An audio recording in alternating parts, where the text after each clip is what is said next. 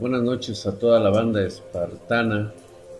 Eh, habíamos comentado lo que le ocurrió a mi padre hace aproximadamente un año y cómo es que él en su espalda tenía la rúnica de sello que permitió que la lamia que, que, rondaba nuestra familia pues fuera absorbida por él. De hecho quedó, quedó encerrada en esta, eh, en este, eh, en esta vasija que llegó a ser mi padre, este contenedor del cual pues eh, ya no salió la, la lamia.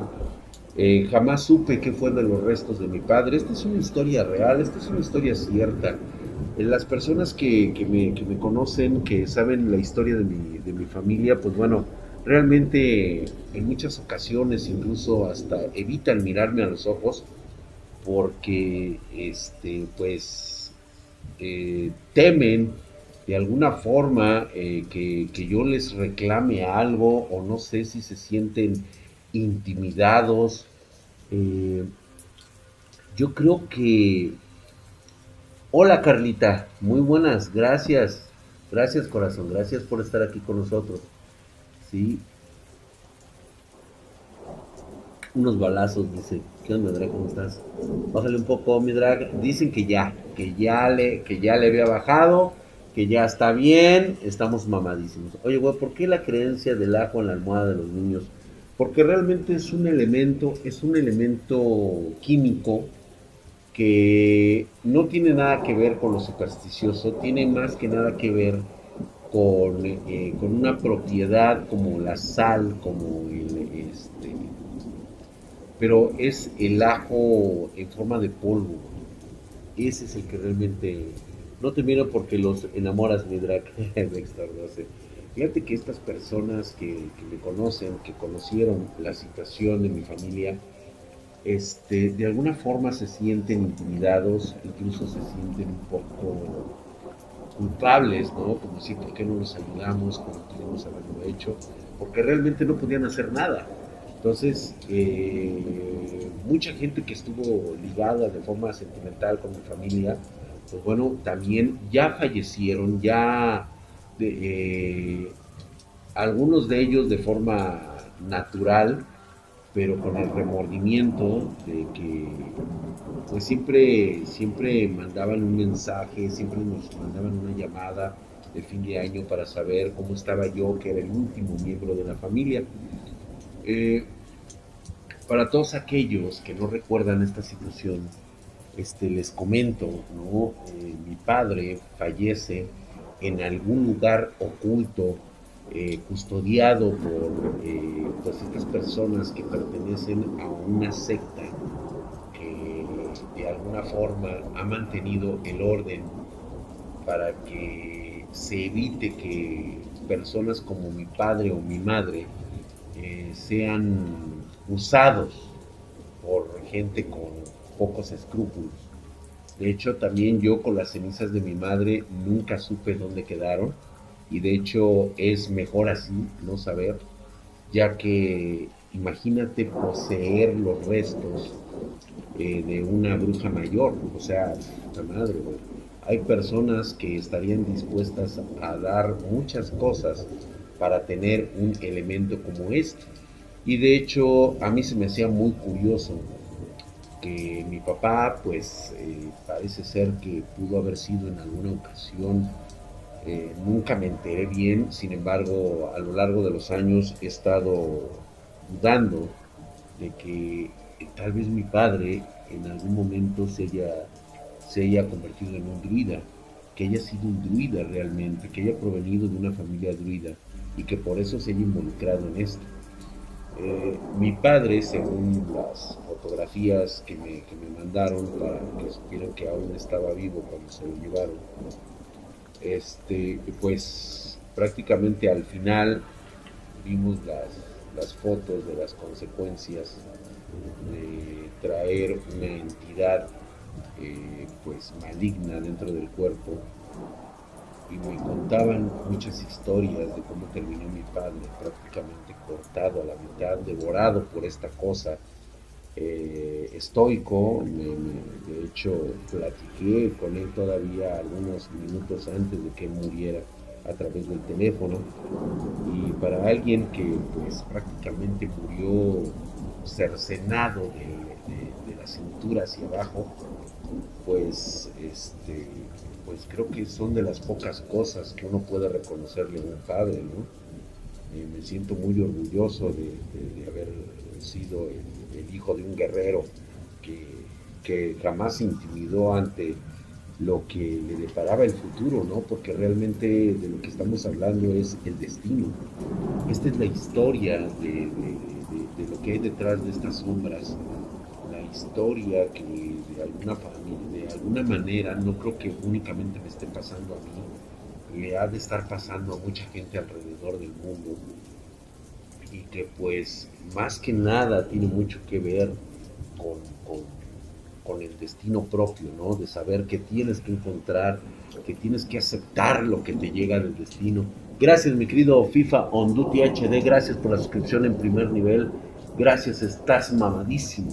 Los Warren eran farsantes o eran reales sus caladas. Mira, Jimán, yo honestamente no conozco a los Warren, pero yo desde el momento en que sé que tienen un museo, me doy cuenta que son patrañas. Esta gente no tiene la más mínima idea de lo que es verdaderamente el sufrimiento de, de, de las cosas que acechan en las sombras.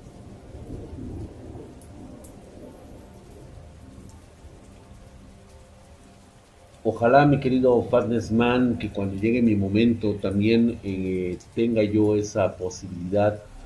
Este, gracias, Javier Par, por tu suscripción en Prime por cuatro meses consecutivos, mamadísimo. Oye, Drag, ¿la lluvia es de verdad o es efecto de sonido? Porque casi no la no se te escucha.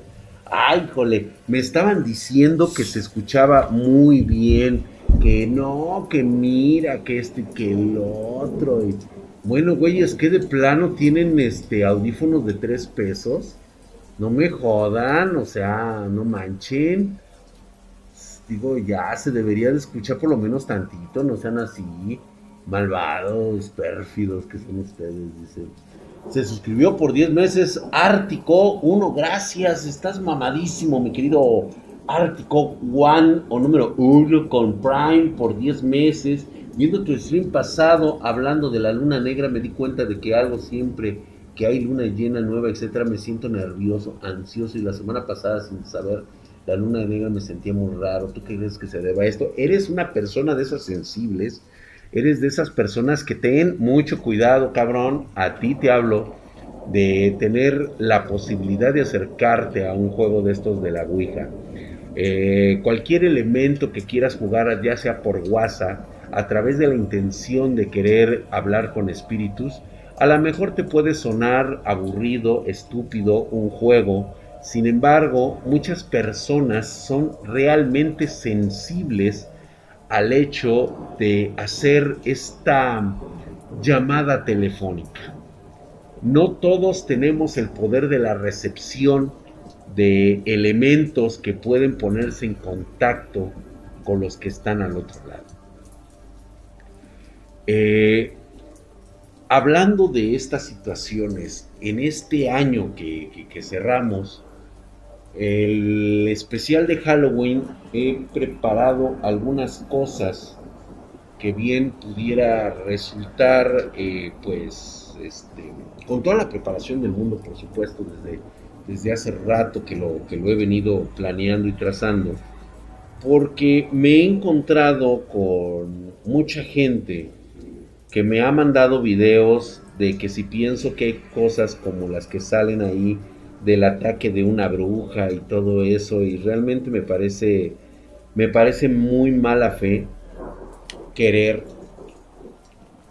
eh, pues tener visitas, likes o dinero por decir que te atacó una bruja, ¿no? Y, y se ponen ahí hasta se ven así en la oscuridad, así como que están peleando con algo. Güey, si realmente pelearas con una bruja, no tendrías ni la más mínima posibilidad de sobrevivir.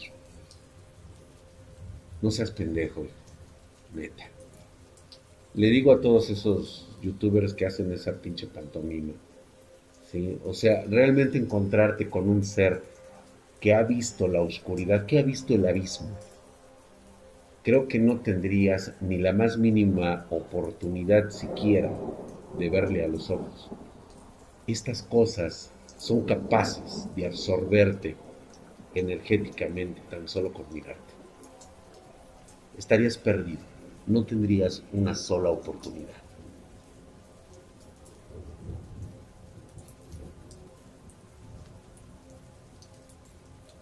Exactamente, Pancho 1903. Sí. Sí, no, lo entiendo. Lo entiendo que busquen likes. Sí, pero a veces esta información es precisamente lo que conlleva a que mucha gente crea que realmente lo que platicamos, las personas que hemos vivido estas experiencias paranormales, las tomen como cotorreo, como guasa, como, como mera diversión y que realmente nos crean unos farsantes. Este, en este próximo especial de Día de Brujas, voy a tener un poco de protección real porque voy a contar eh, pues la historia, la historia de mi madre. Normalmente no me, no me gustaría contarla, sin embargo creo que es muy propicio de saber cómo es que esta mujer de unos 55 pudo detener una maldición que estuvo con nosotros casi cinco o seis generaciones. Eh, por supuesto, esto fue por, la pedida de, una, de una antepasada que pidió, pues más que nada fue un concepto de venganza y riqueza y de la cual quedó atrapada en, un ciclo sin fin. Y con ello, pues bueno, me voy a remontar a mi época de, joven, de cuando tenía 11 o 12 años, y visitaba yo esta vieja casona que se encontraba ahí a la, a la altura de Obrero Mundial. Ustedes ya habrán escuchado alguna de estas historias de que en un edificio propiedad de la familia, eh, el cual yo nunca conocía al casero, según decían que era un casero, pero me puedo dar a la idea quién era realmente ese casero. Eh, había unos edificios de departamentos muy lujosos, lo que anteriormente era atrás del Seguro Social, el, era el estadio de béisbol de México, se le llamaba el Estadio del Seguro Social, lo que hoy me parece que es este es un centro comercial, pero no recuerdo cómo se llama. Si alguien se acuerda. No sé si quiere estar Hatsi, la verdad es de que lo dudo mucho. Eh, no sé si, si, invitar a Alberto, la verdad es de que no quiero, no quiero interrupciones del señorito Alberto otra vez. No creo que venga después de lo que ocurrió el año pasado. Entonces no creo. Vidra, ¿cómo se puede saber si alguien es una antena? Precisamente por esos sentimientos, esa, esa, fíjate que sueles sentir inseguridad cuando estás en una situación bastante complicada. ¿eh? Heridas de guerra en el, especial a Drag le aparecieron unos arañazos, nos sacamos de pedo. Sí, de hecho sí, ¿eh? cosa rara, ¿eh? Eh, Parque Delta, muchas gracias Inés me tienes toda la razón. Atrás del Parque Delta, y pues bueno, estaba este edificio y aparte estaba el complemento de este edificio que se supone que es donde vivía el casero y que curiosamente pues eh, muchos años estuvo viviendo ahí una de mis eh, tías abuelas. Eh, yo la apreciaba muchísimo porque le, vamos a poner el nombre de Lupita, porque no quiero decir, miren, esto lo vamos a ver en la noche de Halloween, pero tenemos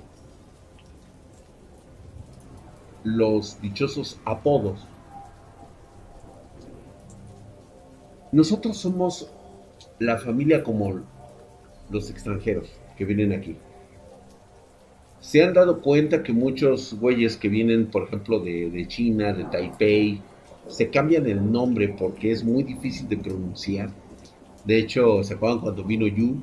El cual, pues bueno, tenía que pronunciarlo tal cual, me lo estaba Yu. Eh, algo parecido ocurre con nosotros. De hecho, muy pocas, de hecho, un minúsculo grupo de personas fuera de, mi, de mis hijas, de las personas que me han conocido, conocen mi verdadero nombre. Si ustedes escucharan mi nombre, creo que lo primero que harían es, ¿qué? ¿Cómo? A ver, dilo otra vez. De igual manera, todos en la familia teníamos ese nombre. De hecho, así está registrado. O sea, de hecho, hay documentos como mi acta de nacimiento que tiene ese nombre. Sí, este, también mi pasaporte y todo eso. Sin embargo, tenemos el apodo para que este Tarcisio no mi no mi nombre es este Angelo Papeto Bonavena dice. Angelo Papeto Bonavena es este es mi nombre este cómo se va de, uso cotidiano no es muy difícil de pronunciar de hecho eh, me han dicho yo no sé o sea dice lo que tienes por apellido familiar, lo que nosotros conocemos, dice, es lo más chingón que he escuchado. Yo, ay, cálmate, güey. Dice, no puedo creerlo. Dice, tienes un pinche nombre bien vergas, Y yo, pues, es el que me pusieron mis padres, pero es difícil de pronunciar. Entonces, por eso es de que eh, mis hijas lo tienen. Eh, no, fíjate que no, yo rompí esa tradición de hecho, yo les llamo eh, como, como nombre su apodo, ¿no? O sea, es que sus mamás son bastante complicadas, son mujeres que provienen de, pues, de un mundo diferente al mío. Por eso es de que pues, son mis hijas, ¿no? O sea, ahí las tengo y, y ese es el único lazo que yo tengo con, sus mamás, ¿no? Que compartimos la, la paz de potestad, padulazo, padalustro, dice.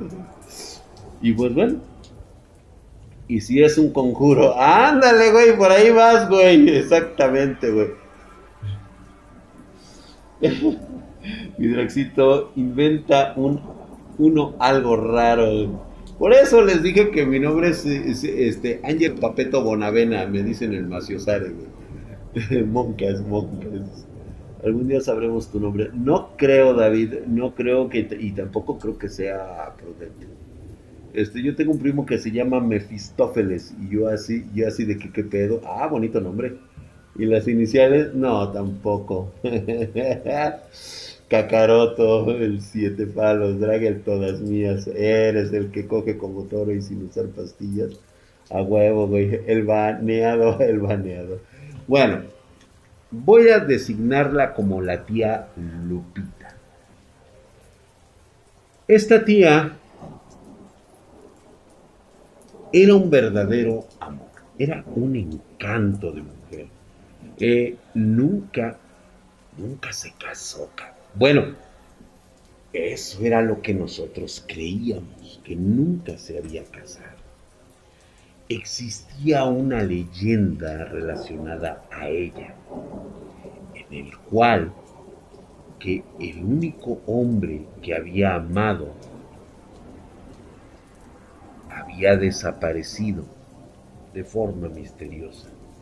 Decían las viejas lenguas que había sido un marino, un hombre de puerto, que un día simplemente desapareció en el mar. Yo siempre me quedé con la duda, y esto es real, chicos, o sea, esto es neta, o sea.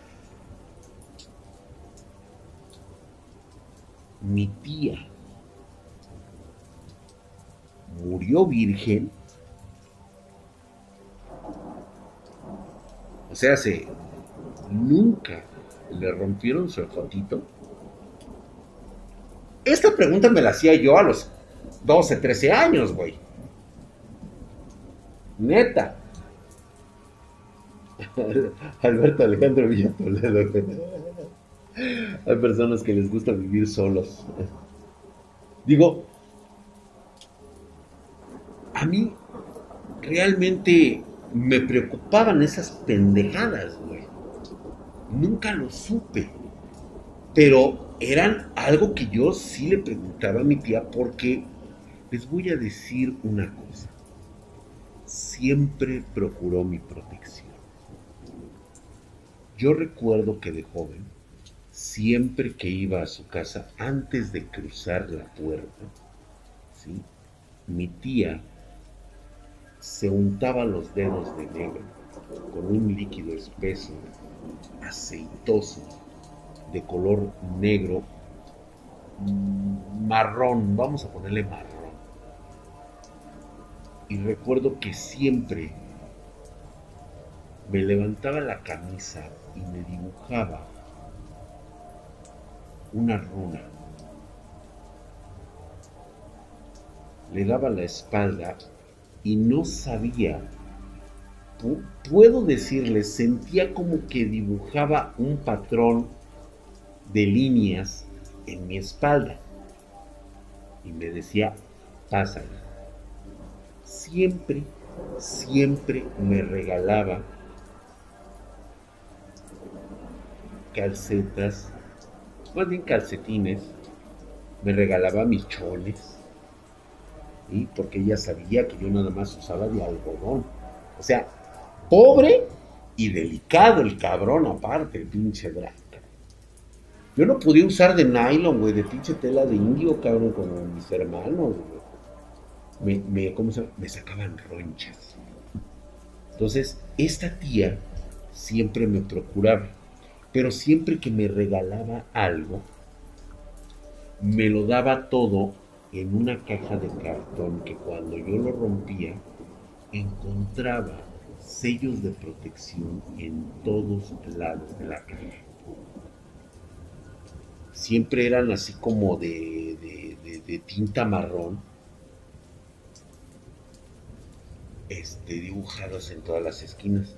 Y me regalaba, yo me acuerdo que me compraba trueno de los de algodón y me regalaba calcetines.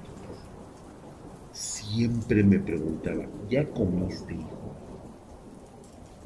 Sí, tía, puta, ¿cómo la apreciaba, cómo la quería yo a esa tía?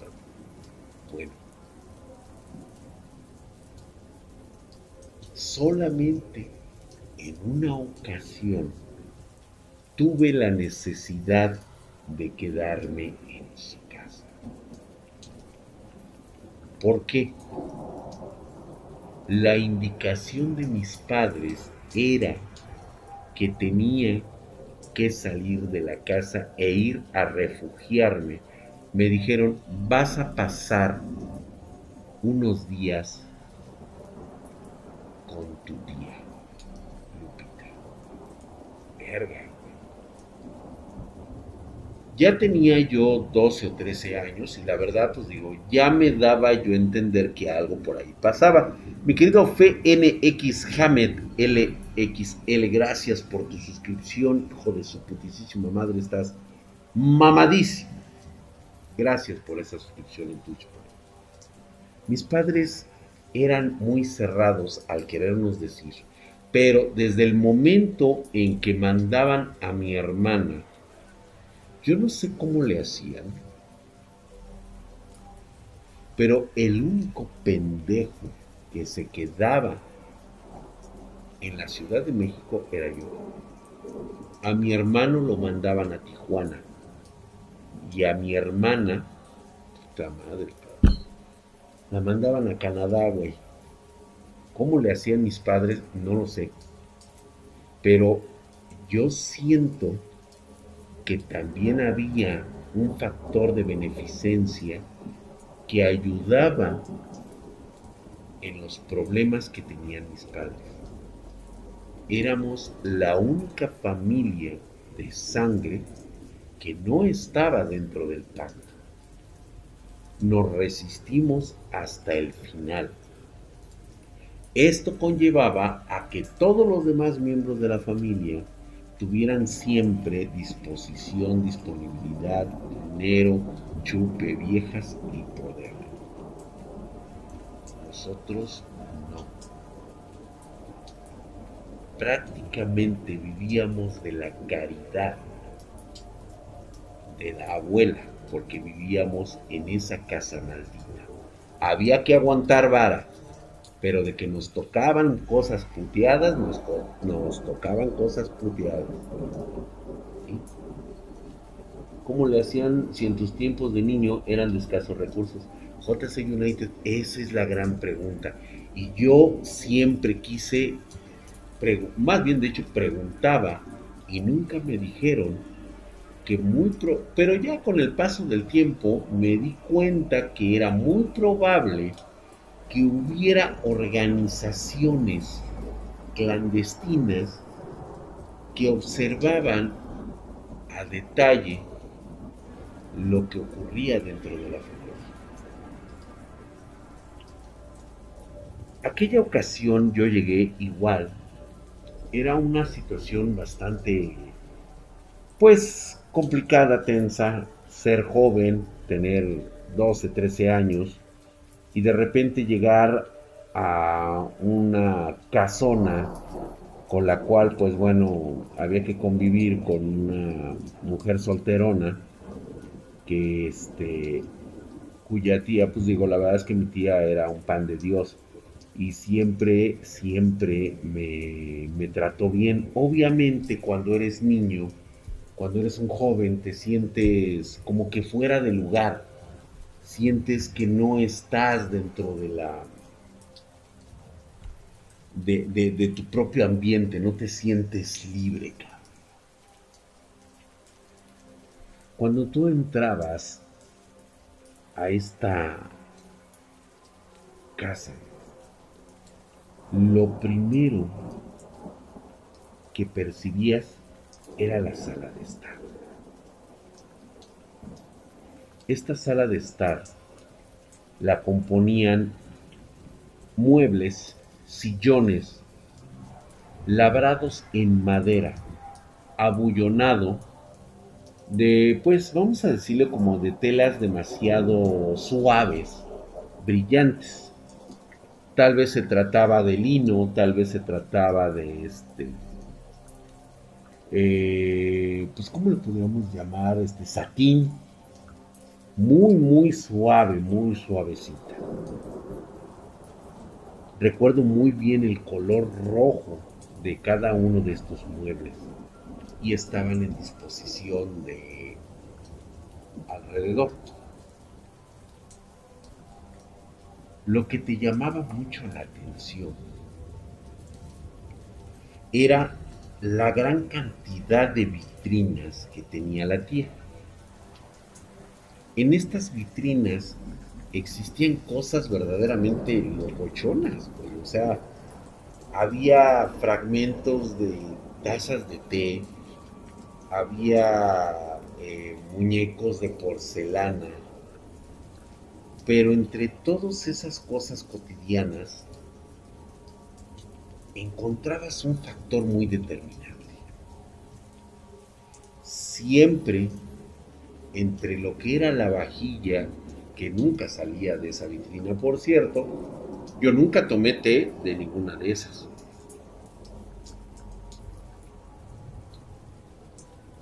Se encontraba figuras de madera,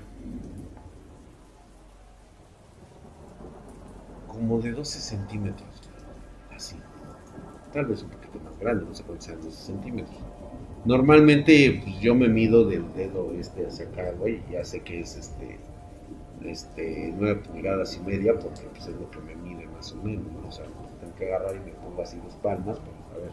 Entonces por eso es de que yo les digo que es este, como de 12 centímetros. De esos 12 centímetros encontrabas figuras metidas entre estas vajillas. Les comento esto porque era bastante raro saber que parecían esculpidas de diferentes formas.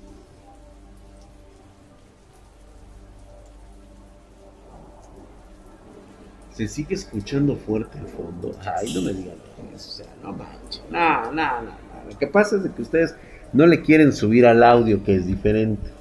Los muñecos de Yepeto que hizo. Fíjate que siempre creí que a lo mejor eran cosas que ella tallaba. Nunca supe realmente porque eran de diferentes formas. Algunos parecían reptiles, otros parecían como sapos en forma humanoide. Había unos que parecían como insectos. Muy, muy raros, muy peculiares. Yo siempre le preguntaba a la tía, este, pues qué, qué era todo lo que tenía en sus vitrinas y ella comentaba que eran los, este, los recuerdos de sus viajes que siempre hacía. Ella eh, se había dedicado, nunca supe que, en qué trabajaba, la verdad. Nunca supe qué hacía. La cuestión es de que siempre, siempre tenía dinero para viajar a donde fuera.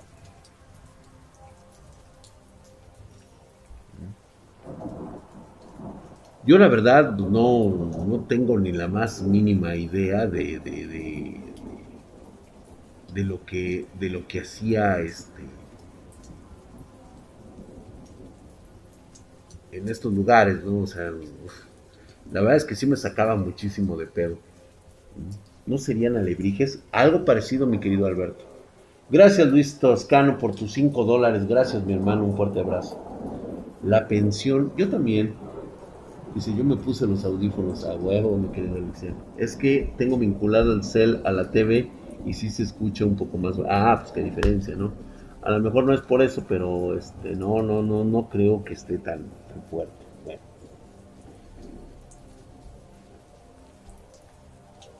La noche siempre la tía en la, primera vez que llegué, por supuesto, ya llegué al mediodía. Me instalé, me llevó a un cuarto de huéspedes que ella tenía, muy bien arreglado. ¿sí? Era su sobrino consentido, la verdad es que era su, sobrino que, al que más quería. Y siempre me trató de maravilla. Estaba muy bonita la cama donde yo dormiría. Y tenía mi alcoba y todo eso. Yo nada más llegué con unas una pinche petaca la de la escuela, llena un chingo de ropa, calcetines, pues bueno, no me tenía que preocupar, hacía lo mismo.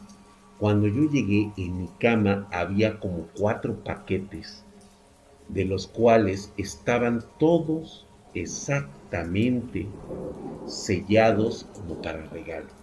Y siempre que los abría, estaban los mismos sellos de protección en todos y cada uno me había regalado tanto calcetines como camisetas de, este, ropa interior y calzones. Mis calzones Parecía que me iba a mudar yo ahí, que parece que iba a estar un, mes, cuando realmente iban a ser unos cuantos días. Un fin de semana, por así decirlo. Un viernes, sábado, domingo y a lo mejor el día lunes. Juan Guzmán Herrera me pregunta, ¿y tus padres qué hacían cuando los separaban? No lo sé. Tal vez tenga una pista que les contaré en el especial de Noche de Brujas. Aunque es una conjetura mía por la evidencia que empezó a aparecer a través de los años. ya instalado, me, me manda a llamar a comer.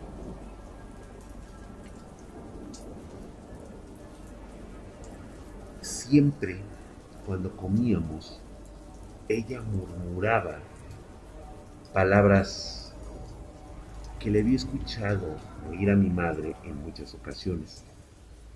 Parecía que pronunciaba sánscrito antiguo como una especie de oración. Tal vez, solo tal vez me imaginaba que utilizaba una especie de oración, de cántico. Terminaba y nos poníamos a comer. Cocinaba muy rico. Las, ahora sí que la comida era la tradicional, sopa de pasta, con tomate obviamente, un, este, un plato fuerte, ya sea se tratara espagueti, albóndigas o carnita asada con verduras. Y de postre, pues preparaba unos deliciosos flanes napolitanos, muy ricos por cierto. Había heredado de la abuela la receta de la croqueta de jengibre.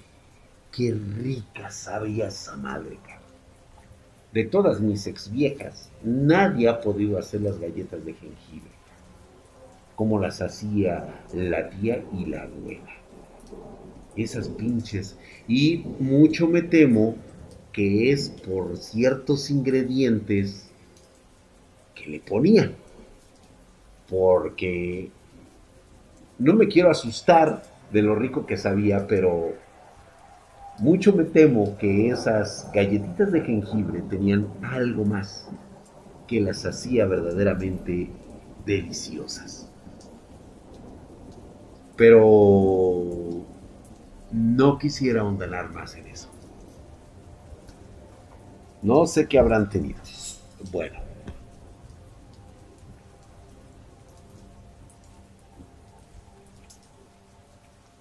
Pasaba las horas.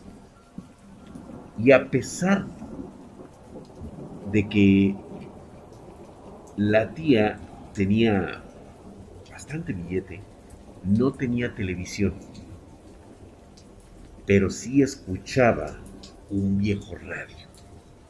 Eran de estos viejos radios de madera que tenían una bocina al centro y que podía sintonizar.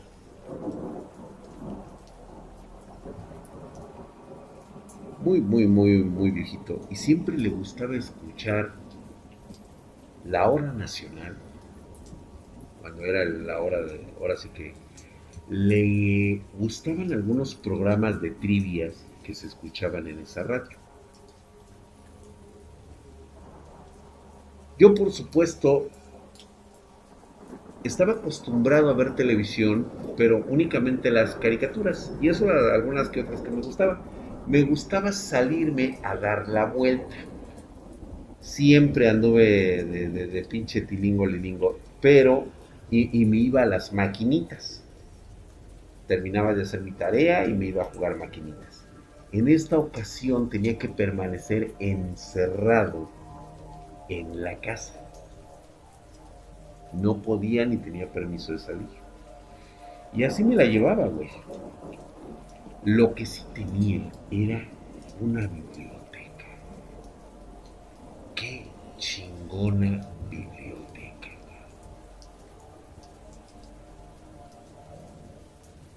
Uf. Libros verdaderamente increíbles. Me acuerdo el olor a viejo de esos libros. Tenía libros incluso en latín de 1600.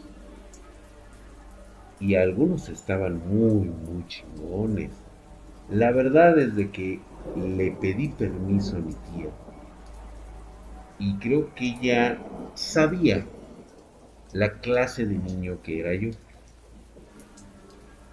Fueron de las primeras veces que tuve acceso a verdaderos Glamour.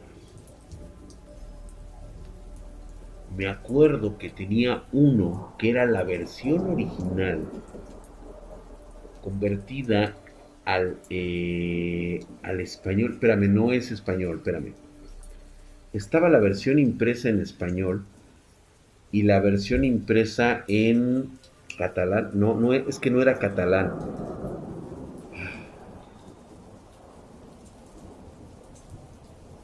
Se me olvidó el pinche lector.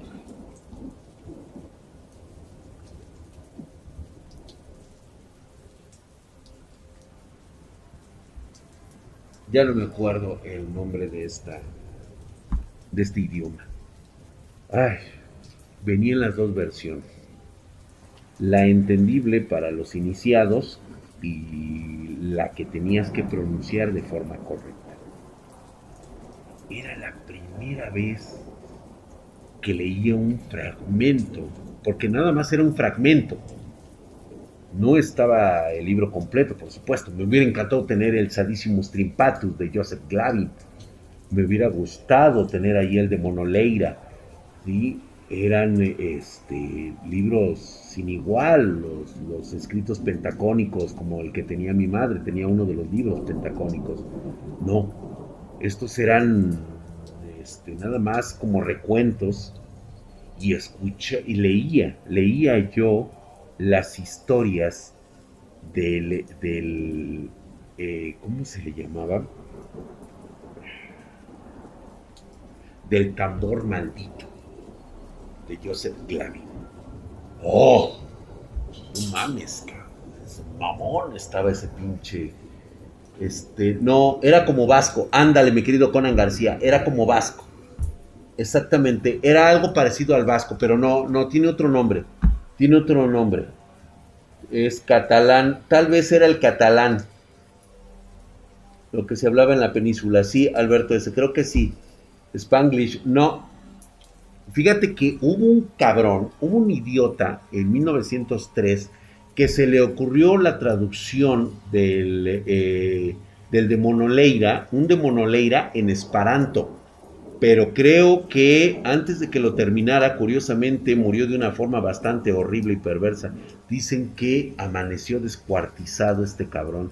Parecía que lo habían despedazado, pero no utilizaron este, herramientas de corte para, sino que lo habían agarrado así de las piernas y de las manos y lo habían jalado así para despedazarlo. Euskera, tal vez era euskera, ¿sí? Tal vez era euskera, no, pero tenía algo que ver, creo que era catalán, si mal no recuerdo, era catalán, creo que era en catalán, cosa que me agradó muchísimo de ese libro. Ese libro, pues bueno, terminó al final de cuentas este, incinerado este, en ese misterioso incendio que ocurrió en esa casa. Y así pasaba yo el día encerrado en la biblioteca y alrededor de las 8 de la noche mi tía me mandaba a llamar para, para cenar. Cenábamos exactamente igual, en silencio, mientras ella pronunciaba algunas palabras en sánscrito antiguo. Nada más escuchaba yo los murmullos.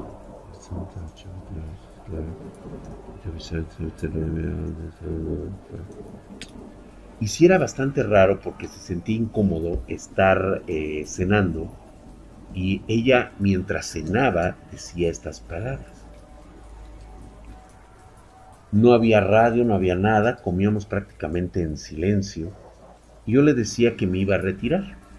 En aquel entonces tenía unos Walkman de sus chafitas, de los chafitas de esos este, Sony, de los primeros donde llevaba mi cassette y mi radio. Escuchaba yo, me gustaba mucho escuchar Radioactivo, que estaba en aquel tiempo.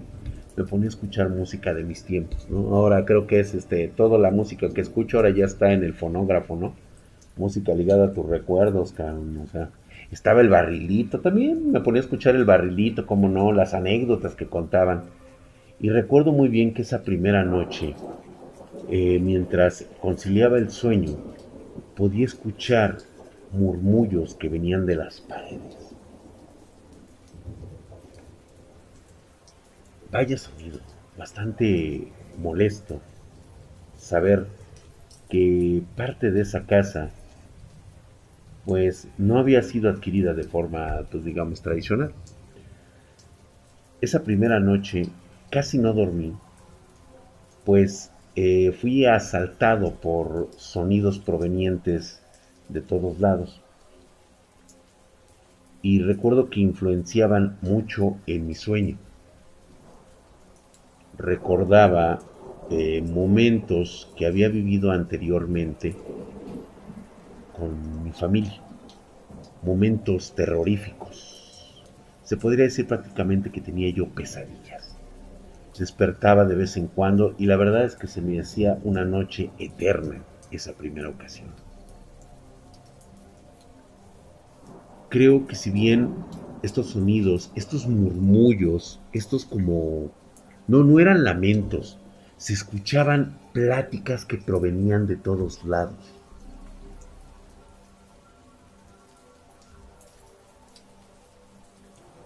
Por ahí de las 5 de la mañana paraban estos murmullos. Yo sí de plano le dije, tía, no puedo dormir, parece ser que estuve, tuve problemas con conciliar el sueño, escuchaba yo muchos ruidos. Ella se me quedaba viendo, me observaba y lo primero que hacía era nuevamente sacar de, una, de una olla de barro, se embarraba los dedos y hacía lo mismo que hacía todos los días me dibujaba un sello, una runa en la, parte, en la parte del pecho y en la parte de atrás sentía yo que me dibujaba como un pentagrama. O sea, sabía que eran líneas rectas porque sentía los dedos como se dibujaban en la parte trasera. Por ahí de las 4 de la tarde, después de comer, me encontraba yo en la biblioteca leyendo, me ponía mis Walkman y de repente escuché un fuerte golpe. Decidí quitarme los audífonos y dije, ¿qué es eso? Volteo así y empiezo a escuchar el radio de la tía.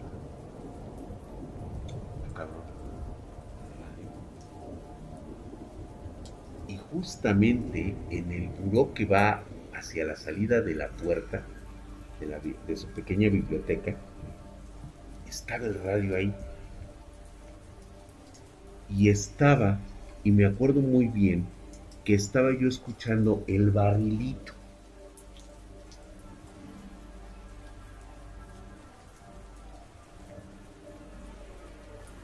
Se me hizo totalmente raro y extraño porque yo recordaba que ese radio lo tenía la tía en la sala y ella se ponía a escuchar. Me levanté, tomé el radio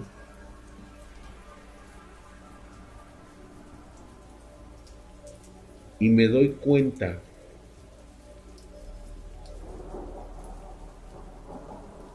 Pero así, o sea, ahorita me estoy recordando y se me enchina la piel que ese pinche radio no tenía cable de conexión a la luz.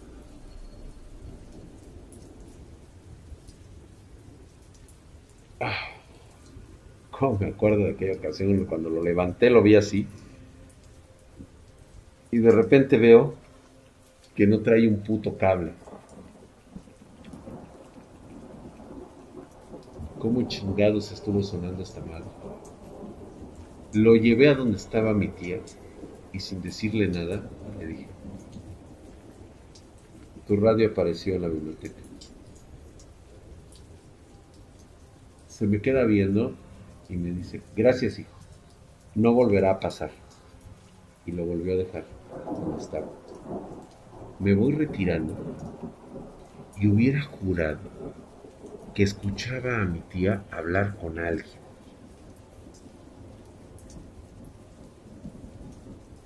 Parecía que regañaba a alguien. Aquella noche, mientras me ponía mis Walkman, o sea, yo la verdad, yo prefería conectarme a la luz así chingue a su madre y quedarme con los Walkman encendidos. Esa segunda noche Alguien quería que yo escuchara lo que ocurría. Me arrebataron los Walma mientras estaba durmiendo. Pude sentir cómo me los quitaron.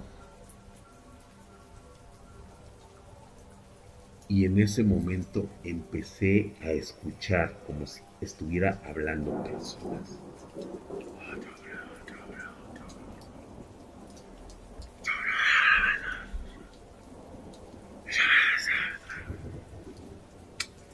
Dije, no mames, ay Dios mío, ¿por qué me pasan estas pinches pendejas?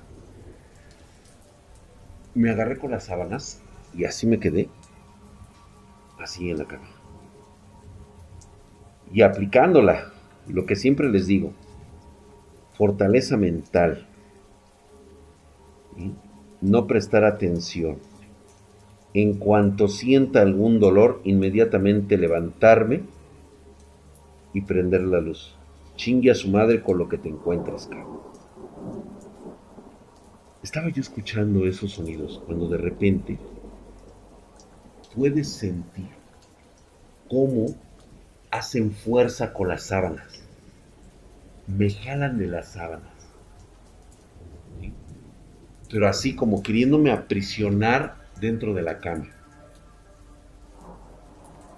Y en ese momento, sí, o sea, se te sale, güey lo primero que dices es, chinguen a su madre todos. La verdad es de que no les tengo miedo. ¿sí? Siempre portaba mi propia protección. O sea, siempre traía mi protección. Y siempre decía, no sé quiénes son y qué es lo que quieren, pero de aquí no van a sacar absolutamente nada. Mente fría, mente calculadora. ¿Cuál es tu siguiente movimiento? Si te llegan o sientes que te estrangulan, en ese momento ejerce toda la presión, toda la fuerza que tengas y a romper las sábanas, güey, chingue a su madre. No, curiosamente, cuando empecé a, a pensar en eso, pude sentir cómo empezaban a aflojar las sábanas. Y nada más escuchaba.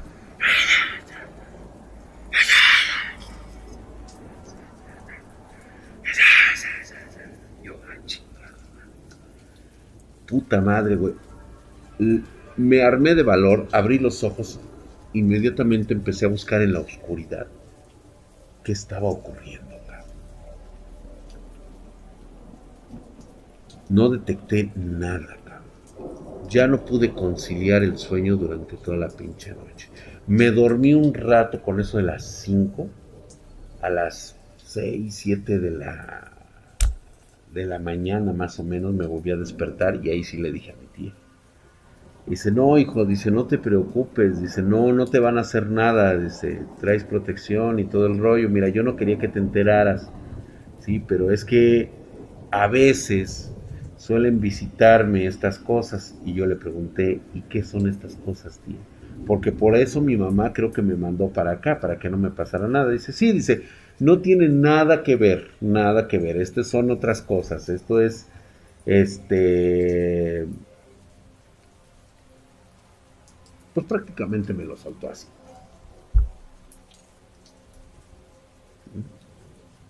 Estos son pinches indios chocarreros. Así me lo dijo. Son pinches indios chocarreros. Y yo no estaba muy convencido con lo que me había dicho. No te voy a hacer el cuento largo. Toda la tarde me la pasé dormitando porque ya no pude, o sea, no pude dormir bien y, me ponía mis audífonos. Me quedaba ahí en la sala con ella y ella se ponía a leer sus libros, escuchaba su radio,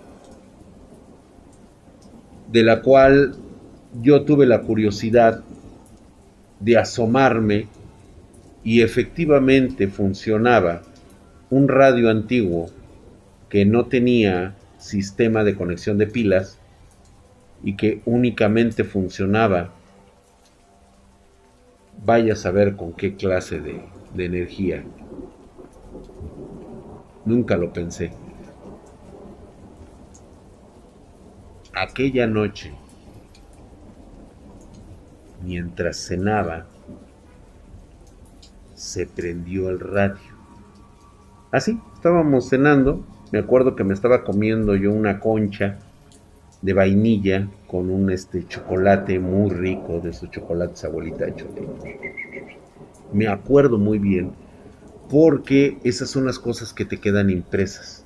De repente se escucha en la radio a Pedro Ferriz el legendario Pedro Ferriz. En ese momento él estaba platicando acerca de los fenómenos que ocurrían en el cielo de la Ciudad de México.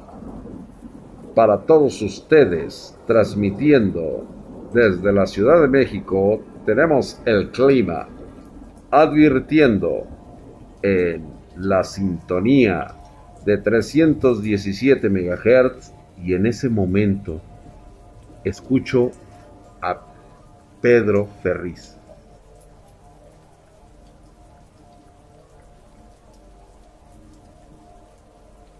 Para todos aquellos hay una advertencia, sobre todo para ti, Guadalupe, que me estás escuchando en este momento.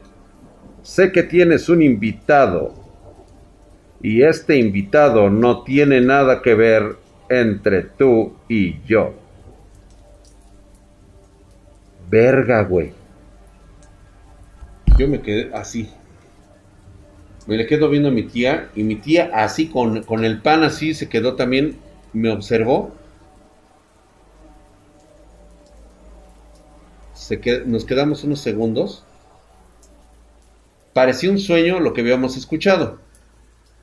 Porque inmediatamente la voz de Pedro Ferriz continuó hablando normalmente. Estaba hablando de, de los fenómenos aparecidos en Pachuca y la chingada.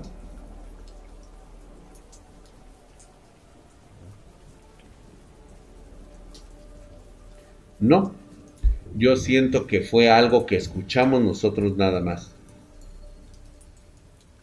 Pues bueno, nos fuimos a dormir aquella noche.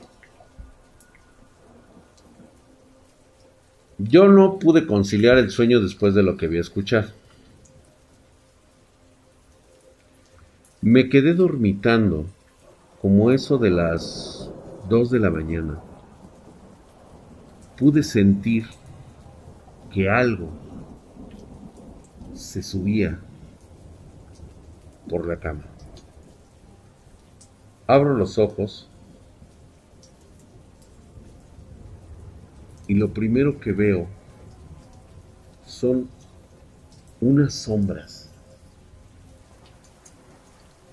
como de personas chiquitas. deambulando por, por los pies de la cama y asomándose. Yo así, güey, o sea, yo así pinche acostado, viendo así hacia donde estaba la, la, parte de los pies, y estas cosas se subían como si estuvieran en gatas. Y una de ellas voltea así, y ay cabrón, o sea, yo no le alcancé a ver los ojos. Yo no le alcancé a ver los ojos, güey. Era como, como un cuerpo como de, de, bebé, pero grande, con unos brazos delgaditos, delgaditos, delgaditos, parecían, eh, parecían huesos, pero nada más eran como sombras, o sea, yo tengo la firme creencia que esos eran como sombras, y no era uno, empezaban a correr alrededor del cuarto. No se les veía que tuvieran cara. Se subían así por las paredes. Güey, yo estaba, decía, esto es un puto sueño, güey. O sea, no mames, qué pedo. De alguna forma, cuando te pasan ese tipo de fenómenos, sabes cuando corres peligro y cuando no. Cuando corres peligro, inmediatamente sientes ese instinto animal que todos los seres humanos poseemos. O sea, tienes la idea remota que te tienes que proteger y empiezas prácticamente a tener un frenético movimiento de tratar de escapar. En esta ocasión no era el caso. Las cosas que estaban pasando en ese momento no me dieron la impresión, o sea, estaba yo aterrado, cabrón, estaba yo miado del susto. Pero no me daba la impresión de que me quisieran hacer algo a mí. Solamente me observaban y pasaban así por los lados. Olía a cloaca. Y se escuchaban como una especie de tronidos.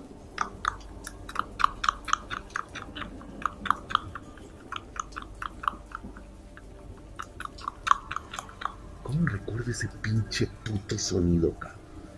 A veces, cuando llego a escuchar algo similar, inmediatamente, o sea, yo sí salto. O sea, sí, me quedó muy en el SIC esta presentación. Y me acuerdo que en la base de la puerta de salida había una sombra que me observaba como con, no sé si eran lentes o el brillo de unos ojos que se veían y que estaba dando contraluz. La tía no usaba lentes. Y nada más recuerdo que se quedó ahí parado como unos, pues según la noción de mi propio tiempo, que fueron décadas, o sea, lo, lo, lo, lo estudié, lo observé durante unos cinco minutos, parecía que era algo sólido, era algo que estaba ahí.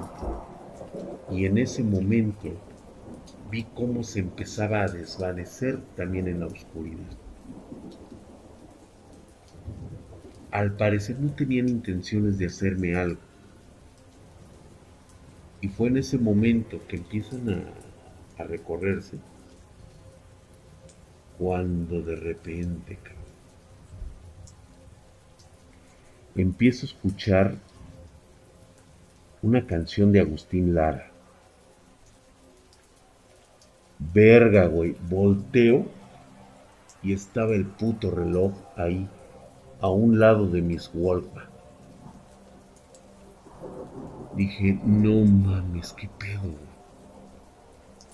Y la canción de Agustín Lara, hay una canción que dice, ¿por qué me dejaste?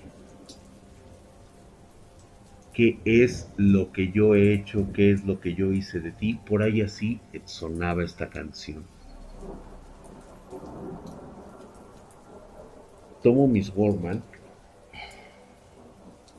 me los pongo, güey, para tratar de, escuchar cualquier otra cosa. Y en los Wallman se escucha la misma canción, güey de la misma radio que estaba sintonizando. Yo dije, a la madre, güey, ya estoy, ya estoy. Me levanto, me salgo de la pinche puerta, así descalzo, así en pijama, bajo las escaleras y empiezo a escuchar los llantos de un hombre.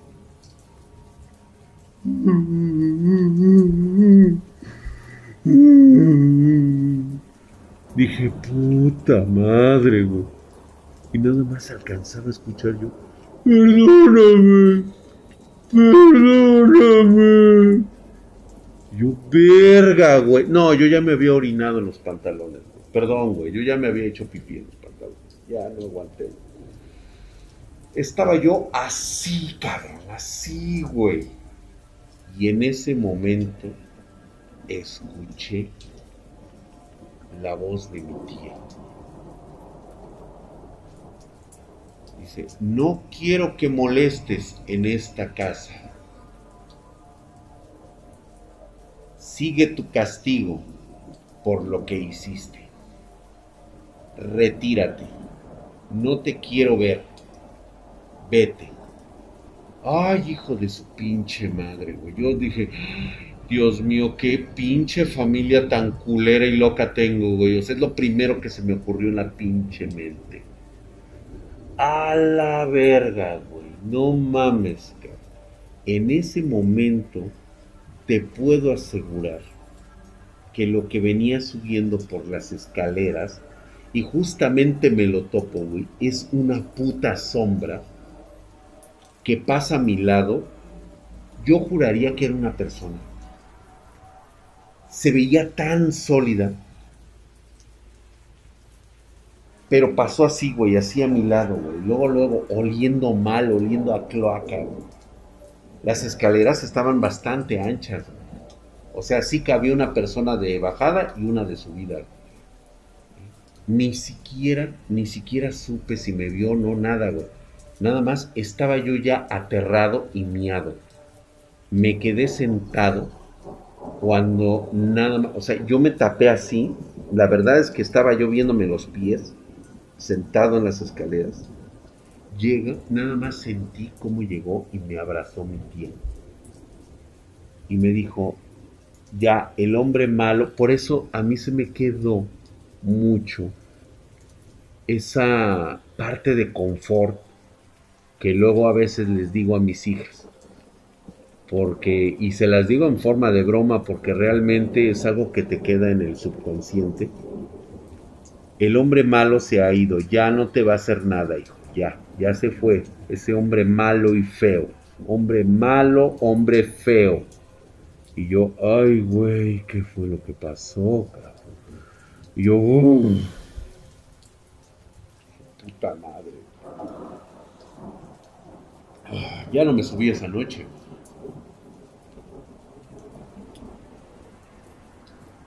Me dijo mi tía que cuando me calmara, cuando tuviera yo edad, porque ella me consideraba muy pequeño, me contaría la historia de lo que había ocurrido. Prácticamente el día lunes pidió un taxi y regresé felizmente con mis padres, de los cuales, pues bueno, parece ser que se enteraron de lo que había ocurrido. Y mi madre no le comentó nada, ni le dijo nada, nada más le dijo que gracias por haber cuidado de, su chavo. Y este, y siempre muy cordial, muy cariñosa mi tía, la verdad es que yo la recuerdo bien, o sea, yo no, yo no sabía muchas cosas, ¿no? igualmente de mi madre yo nunca supe realmente varias cosas. Entonces se despidió de mí y creo que fue la última ocasión en que yo visité su casa este, para quedarme. Iba, la visité todavía, eh, tenía yo 21 años, creo, 21, 20, cuando ella falleció. Cuando ella fallece, obviamente yo, este, yo acudí y una de sus disposiciones de su, de su, de su, ¿cómo se llama? De su testamento era que yo no obtuviera absolutamente nada, ni un solo regalo, ni un solo recuerdo de lo que estaba en la casa. La cuestión con mi tía es de que muere en unas circunstancias bastante extrañas, bastante raras. Y creo que eso es de lo que vamos a hablar justamente en la noche de Halloween. Así que no se lo pierdan, creo que fue eh, Einer Exilon. No. No pudo contármelo porque nunca quiso hacerlo. Yo me enteré después de que ella falleció qué era lo que había ocurrido y por qué los lamentos de un hombre en su casa. Pero esa es una parte de la historia que vamos a contar en el especial de la noche de Halloween.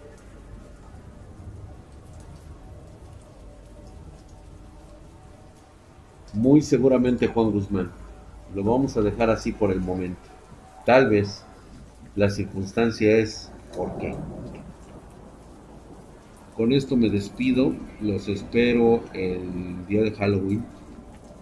Vamos a entrelazar estas historias, las vamos a ir contando para ir sabiendo qué fue y cómo actuaba mi mamá como parte de una familia que estaba bastante, bastante pinche loca. Ah. Dice, ¿lo viste? Te lo resumo. Muy bien, pues muchísimas gracias por haber escuchado este pequeño relato de una, de una casa, de una solterona, que al parecer había esclavizado el alma de alguien a quien amaba mucho. Yo siento que era eso. Por supuesto, ya sabemos de quién se puede tratar. La cuestión de estas cosas es de que quedan tan encerradas en un lugar que no se quieren ir y que son almas atormentadas que yo creo que incluso ni se han dado cuenta de que han fallecido. La energía queda tan impregnada, tan impresa, que alguien con ciertos conocimientos bien puede volver a recrear la estampa de esa persona amada, pero únicamente como un recuerdo, algo así como un tulpa. ¿Será? Ya lo sabremos. Les seguiré contando esta historia. Muchas gracias, muchas gracias por escucharnos. Pasen ustedes muy buenas noches. Descansen. Recuerden que hay cosas que habitan en la oscuridad. Procuren mantener sus luces prendidas. A veces estar entre las sombras puede ser un portal abierto para que ellos pasen. El la mirada de nuestros ojos es una invitación a nuestra alma. Y si ellos se posesionan de eso, tal vez es que ni cuenta te has dado que ya ni siquiera estás en el lado correcto del espejo. Buenas noches, descansen, vayan ustedes a dormir y que no los perturben en sus sueños. Buenas noches.